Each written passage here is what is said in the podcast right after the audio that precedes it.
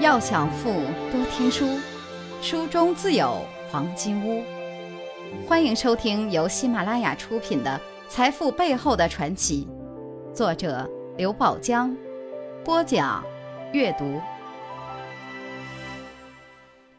第十九课，他们都曾显过。第一节，请看看我们的塑胶花。当年，香港某生产塑胶花的企业想一举搞垮刚刚起步的李嘉诚。这天，李嘉诚正在厂里与几名技术工人探讨设计方案。一个工友神色不安地走进来，嚷道：“不好了，不好了！有人在外面拍照，在搞反面宣传，扬言要整垮长江塑胶厂。”李嘉诚一听，忙对身边几名工人说：“你们继续干，我出去看看。”刚走出车间，李嘉诚就看到有人正在用长镜头对着他的厂房拍照。见李嘉诚出来了，那些人连忙抓紧时机将他也摄入镜头。这时，愤怒的工友们也相继走出了车间，他们纷纷要求对方交出照相机。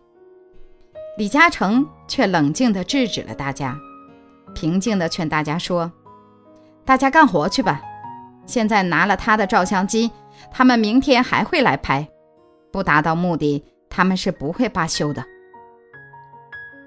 几天之后，富有破旧的长江塑胶厂和无所作为的厂长的一篇报道在报纸上发表了。李嘉诚自然知道这种反面宣传将使他陷入危机，但他非但不怕，反而心生一计。决定充分利用这种免费宣传。在接下来的几天时间里，李嘉诚拿着这份报纸，背着自己的产品，相继走访了全香港上百家的代理商。李嘉诚很坦诚地对他们说：“你们看，长江塑胶厂在创业阶段，厂房是够破的，我这个厂长也够憔悴且衣冠不整的。”但请看看我们的塑胶花，还有几款我们自己设计的，连欧美市场都没有的品种。我相信质量可以证明一切。欢迎你们到我们的厂里来参观订购。代理商们惊奇地看着这个诚实勇敢的年轻人，发自内心的欣赏他。再加上真金不怕火炼，经过到长江塑胶厂现场参观。不少代销商都表示愿意与李嘉诚合作。